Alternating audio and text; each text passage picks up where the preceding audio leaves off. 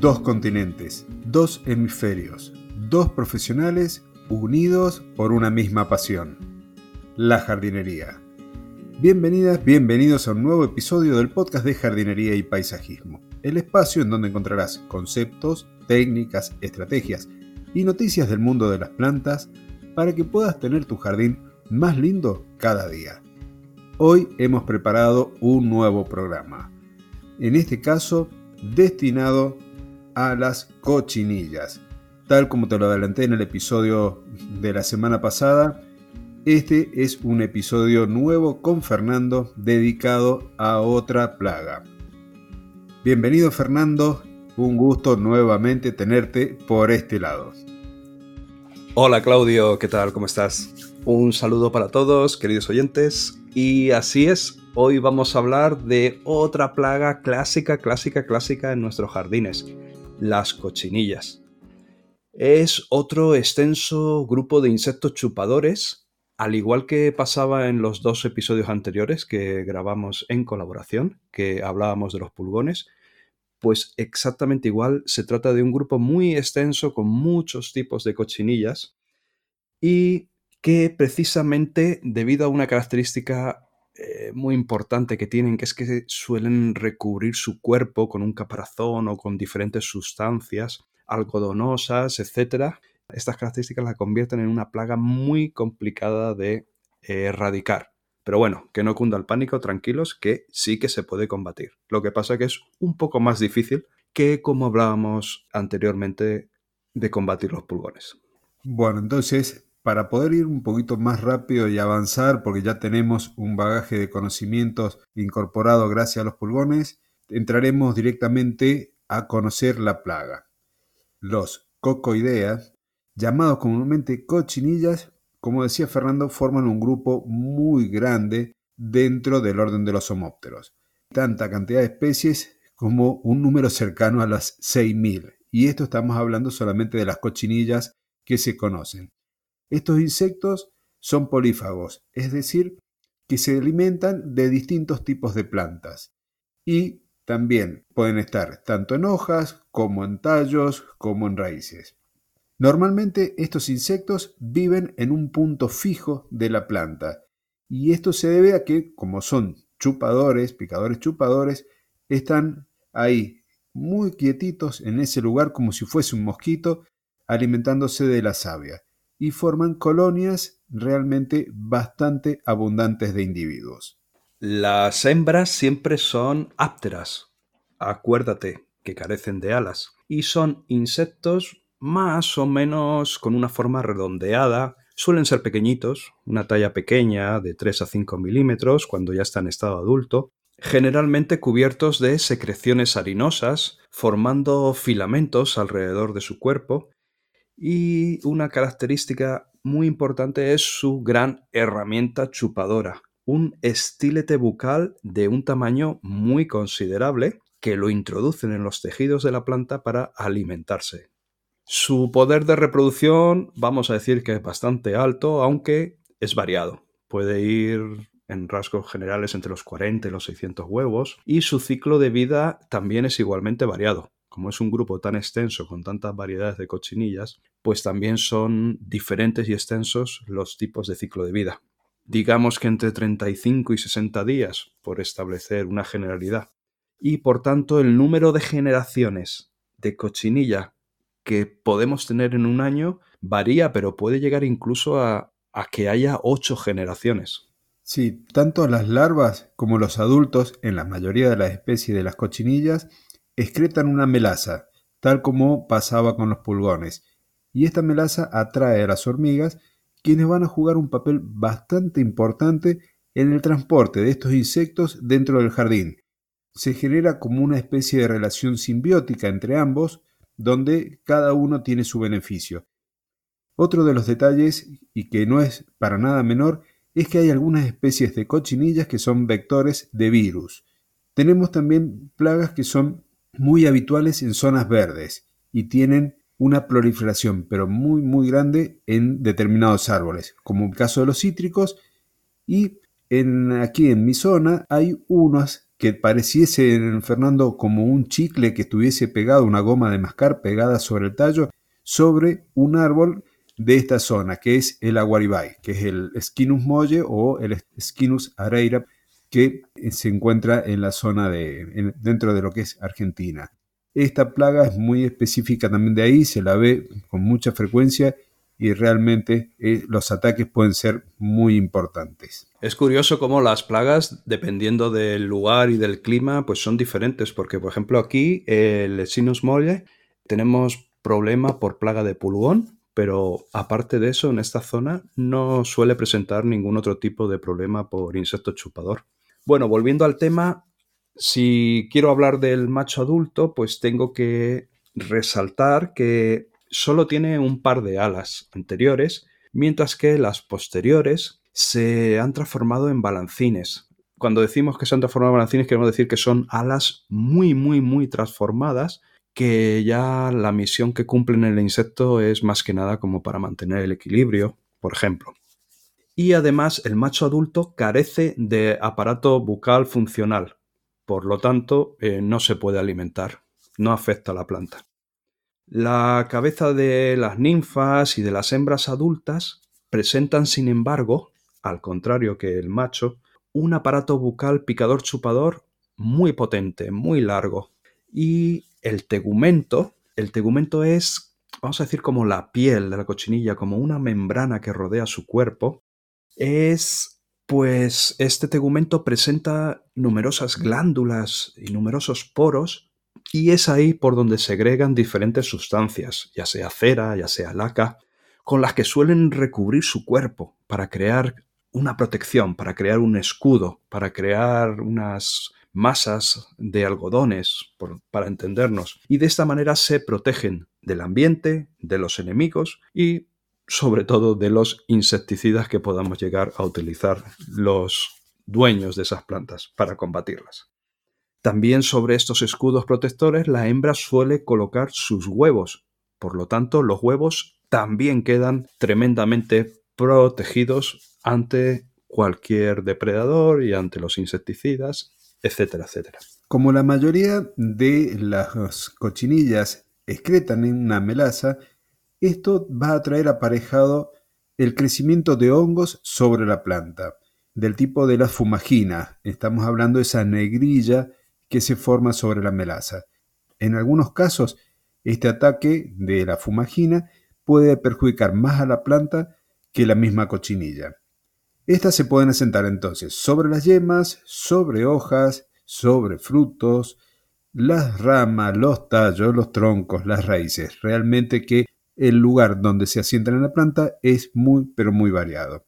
Y según la especie y el clima, pueden tener más o menos generaciones al año, que era lo que estaba comentando Fernando hace un ratito.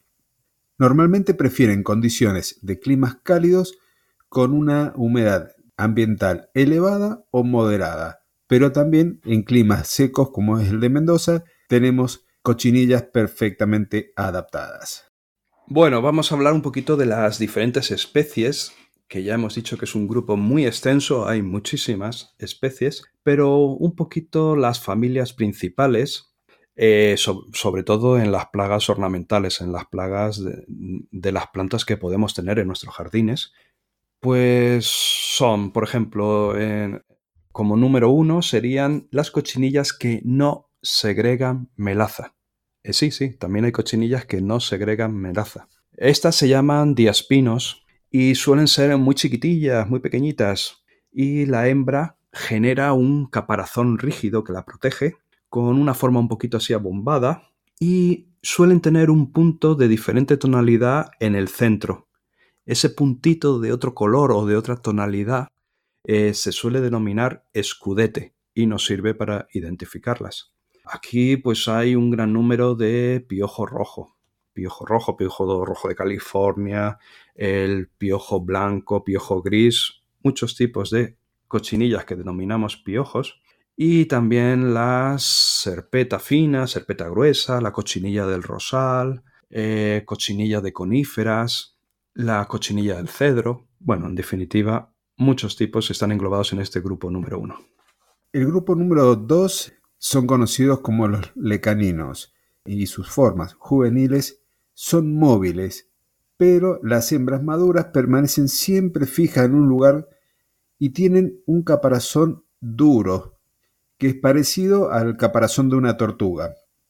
Por ejemplo, tenemos dentro de estas la caparreta negra o la cochinilla de la tizne, también conocida como la cochinilla del olivo, y de la adelfa, que nosotros conocemos como el laurel en flor. También atacan otras ornamentales y es el caso en donde comentaba hace un ratito que eh, la negrilla genera muchas veces más daño que esta misma cochinilla. También tenemos dentro de este grupo la cochinilla de la encina, la del avellano, la caparreta blanca que afecta al laurel y algunas palmáceas y la cochinilla de los agrios, que en este caso no precisa mucho tratamiento porque normalmente es controlada por la lucha biológica, es controlada de forma natural por otro insecto. En el grupo que podríamos denominar número 3 tenemos, por ejemplo, las cochinillas que sí tienen protección algodonosa. Son cochinillas que todos los individuos son móviles, se mueven por la planta y no quedan fijos en la superficie del huésped se suelen recubrir de ceras que le dan un aspecto así como pulburulento o lanoso y tienen finos filamentos laterales a modo de multitud de patitas. Da la impresión de que tiene decenas de patitas que rodean su cuerpo que suele ser blanco. Se alimentan del floema y producen una gran cantidad de melaza, algunos ejemplos pues son el, cotonet o la cochinilla algodonosa, que está presente sobre todo muchísimo en plantas de interior, pero también en, higueras, en palmeras. También el piojo harinoso es muy conocido y forma parte de este grupo que se da en las coníferas y produce, como hemos dicho, una gran cantidad de melaza que a su vez luego degenera en una gran cantidad de longo negrilla. El cuarto grupo es el de los margaródidos, y en este caso la cochinilla canalada es su referente. Son grandes cochinillas, también móviles, en todos los estados. Las hembras segregan unos filamentos serios que forman una especie de saco blanco que protege tanto sus huevos como a las nuevas larvas. Algunas también segregan mucha cantidad de melaza. Pueden encontrarse en las mimosas, en las acacias, en las retamas, en las rosas, en el azarero o pitosporo y otras plantas ornamentales también. A la cochinilla canalada, Claudio, yo le tengo una gran manía porque e-, es, capaz de matar una planta. O sea, te seca ramas enteras y si no es tratada, te puede llegar a matar una planta. O sea que la tengo, la tengo por un lado mucho respeto y por otro lado mucha manía. Acá yo por lo menos en los jardines en los que intervengo no es la que más nos afecta. Hay otras eh, como la cochinilla algodonosa que es la que yo le tengo manía. La tengo ahí entre ceja y ceja, como se dice habitualmente. Esa sí nos genera bastantes daños. Y la que te comentaba de la guaribay. La de la guaribay, si uno se descuida y empiezan los calores ahora en la primavera, realmente la proliferación es muy alta y cómo viene hacia abajo la planta, cómo decae por el ataque de, esta cochinilla es impresionante. Realmente vos la ves de una semana a la otra y la planta empieza ya a perder hasta sus hojas, de lo intenso que suelen ser. Sí, sí, la verdad que es, es, un, es un tipo de plaga que hay que respetar y estar muy atento para tratar. Bueno, aparte de estos grupos que hemos comentado, vamos a decir que serían los más principales, los que engloban a las más conocidas.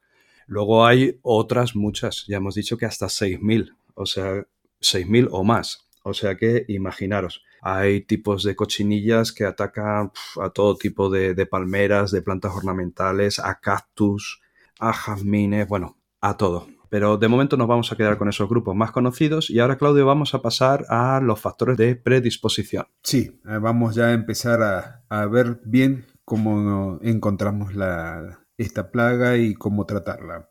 Estos parásitos solo necesitan la existencia de un huésped para colonizarlo. Si las condiciones ambientales son favorables y no estamos haciendo un chequeo de nuestras plantas de forma habitual, los ataques pueden llegar a ser muy perjudiciales para su huésped. Muchos proliferan mejor en zonas de escasa aireación, donde la masa de la planta es muy compacta, como por ejemplo en un seto, en los rincones del jardín en donde están más abrigados, donde esas condiciones lo favorecen. La falta de circulación de aire es como que le da cierta protección y es donde van a estar mejor estos insectos criándose, desarrollándose.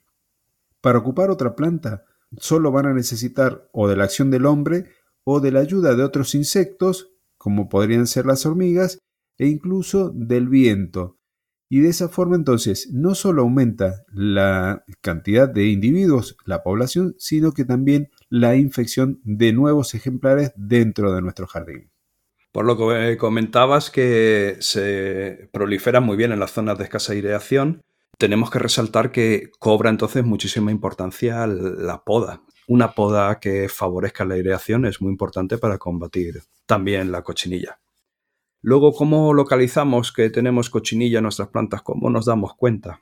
Bueno, tampoco va a ser muy complicado. Hay que tener en cuenta que la cochinilla puede atacar a, a toda la planta. Puede atacar a las hojas, los tallos, los frutos, incluso a las raíces. Y a pesar de que normalmente tienen una movilidad reducida, y que tienen una actitud sedentaria, tienden a quedarse donde están y no moverse mucho, eh, son capaces de variar sus movimientos según la fenología. La fenología es la ciencia que estudia las, fases del ciclo vital de, de las plantas, de los seres vivos en realidad, pero teniendo en cuenta variaciones de clima, estacionales, etc. Pues según cómo sea la fenología, estos movimientos de las cochinillas pueden ser diferentes en las diferentes partes del mundo. Pueden, las cochinillas pueden albergarse y pueden protegerse en eh, el, interior de las flores o en los capullos. Si el tiempo no es bueno, por ejemplo, si el clima no es bueno, realizar las puestas y mudar según les convenga en las distintas partes de la planta. O sea que ellas se van adaptando al clima según su conveniencia. ¿Qué daños nos van a producir estos insectos? Normalmente no afectan de forma importante al vigor de la planta, excepto en el caso de tener una multiplicación muy rápida y cuando forman grandes colonias, cosa que suele ser bastante habitual. El primer efecto al succionar la savia es el debilitamiento entonces general de la planta. Al recubrir las ramas y las hojas, también pueden llegar a impedir el normal funcionamiento de los estomas, que son unas estructuras, son un grupo de células que permiten el intercambio gaseoso en la planta, es decir, la respiración. Cuando la saliva del insecto de la cochinilla es fitotóxica, que también tenemos esa situación con esta plaga, van a producir una disminución por un lado del crecimiento y malformaciones estéticas que son irreversibles. En el olivo y en la adelfa es muy normal o muy común ver que se producen como unas especies de tumores producto de la acción de esta saliva fitotóxica que por lo menos cuando estábamos con este texto eh, son las dos plantas que se me vinieron ahí a la mente como ejemplo. Y cuando son especies que secretan líquidos azucarados, suelen hacerlo en importante cantidad. La negrilla entonces es un efecto secundario del ataque de las cochinillas y que va a producir un desmejoramiento del aspecto estético y si es muy grave también va a afectar a la planta. Los daños estéticos entonces por aparición de importantes colonias en las plantas ornamentales es bastante, pero bastante común. ¿Cómo diagnosticamos que nuestra planta tiene cochinilla? Pues la verdad es que es muy fácil de localizar, nos vamos a dar cuenta seguro, sí o sí. El tema es, o el secreto está en darse cuenta muy al principio, para así atacar a, a las larvas y que sea mucho más fácil controlar la plaga antes de que se desmadre la planta, ¿no? Pero bueno, especialmente las especies que producen melaza o las que están recubiertas de algodón o escudetes, es mucho más fácil que nos demos cuenta que tenemos esta plaga. Algunas cosas que debemos fijarnos, algunos aspectos en los que debemos fijarnos son pues que tengamos decoloraciones en el follaje, puntitos amarillos, eh, que el follaje, las hojas tengan deformaciones. Todo esto, tanto los puntitos amarillos como las deformaciones, son efectos secundarios de, eh, digamos, el pinzamiento que produce la cochinilla en la planta. También la aparición de melaza. Es el chivato el mejor chivato que podemos tener. Si la planta está pegajosa, ya sabemos que tenemos insecto chupador y puede ser cochinilla. También esa melaza hace que la planta tenga un aspecto brillante cuando le da el sol o un aspecto aceitoso. Todos esos son indicadores que a nosotros nos ayudan. La presencia de negrilla. Si ya lleva tiempo la plaga segregando melaza, en esa melaza se ha creado el hongo negrilla y la planta va a coger un aspecto negro o algunas zonas de la planta. Otro indicativo lo que pasa es que aquí ya vamos un poquito tarde para tratar, ¿eh? tenemos que tratar antes de que se nos genere este hongo. La presencia de hormigas. En cuanto vemos hormigas, algo está pasando. Que salten todas las alarmas, porque si hay hormigas, tenemos insecto chupador y tenemos la hormiga ahí haciendo una colaboración con ese insecto chupador.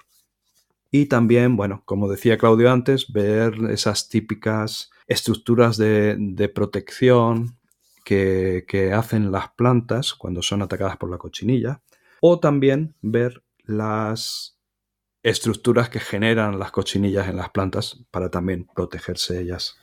Bien, ahí las hormigas y las cochinillas, las hormigas y los pulgones y otros insectos chupadores, es una relación que parece de eterno amor.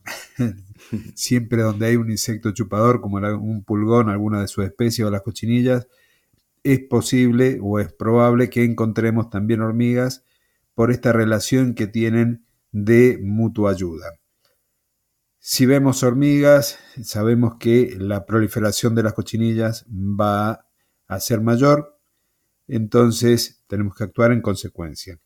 Las hormigas Lasius, que son conocidas por pastorear rebaños de cochinillas y de pulgones, son de las más comunes en este caso, e incluso llegan a protegerlas en los momentos de mal tiempo, pudiéndolas llevar hasta sus hormigueros.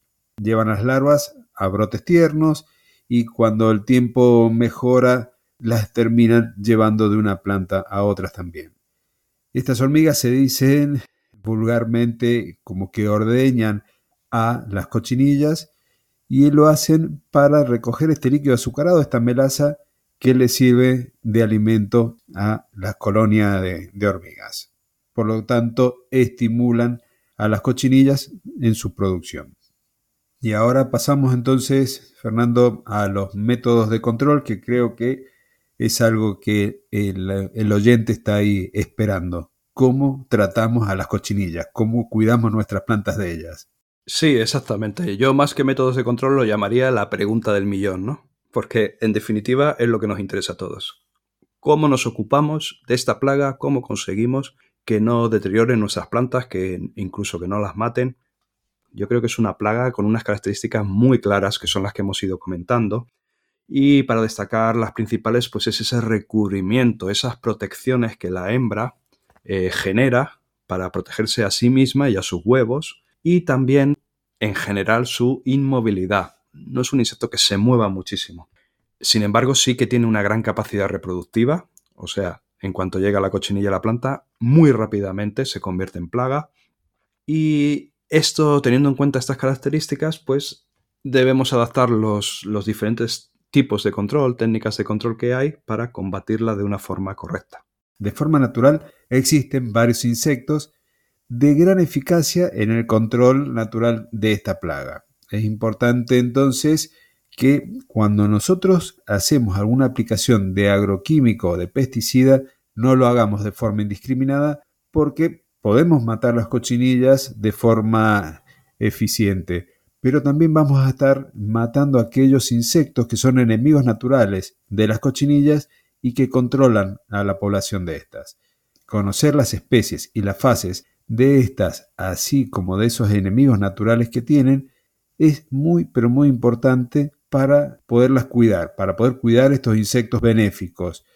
¿Cómo lo podemos hacer? Bien, existen trampas de monitoreo que son herramientas muy eficaces o que es una herramienta muy eficaz al momento de hacer una gestión integrada para el control tanto de las cochinillas como de otras especies de insectos que atacan a las plantas del jardín. Sí, Claudio, pues en este control integrado de plagas que comentabas, ah, existen diferentes procedimientos, existen procedimientos culturales, existen procedimientos biológicos, procedimientos químicos y también procedimientos que podríamos llamar ecológicos. Eh, los hablamos rápidamente, por ejemplo, voy a empezar por los culturales, pues el uso de material vegetal infectado suele ser la forma de dispersión más efectiva de estos insectos, por lo tanto deberíamos evitarlo. Es importante, por tanto, tener las plantas inicialmente eh, en un estado sano, puesto que la dispersión de la plaga es muy fácil por el viento, sobre todo de las larvas jóvenes, y suele ser a corta distancia. O sea, si tenemos plaga en una planta, es probable que se disperse a las más cercanas. Y sus desplazamientos dentro de las mismas plantas de la cochinilla suelen ser muy limitados. En cuanto a los métodos de control biológico, están bastante estudiados, pues este grupo de hemópteros presenta muchos enemigos naturales. Himenópteros parasitoides y algunas otras especies de insectos depredadores.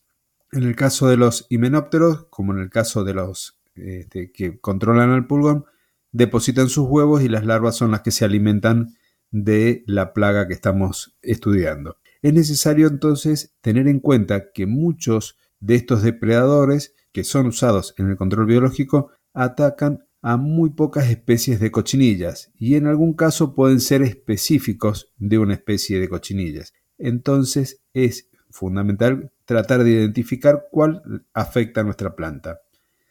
Los más comunes utilizados para este, esta labor son entonces el Critolaemus, el Anagirus y la Rodolia para hacer este tipo de control en el jardín.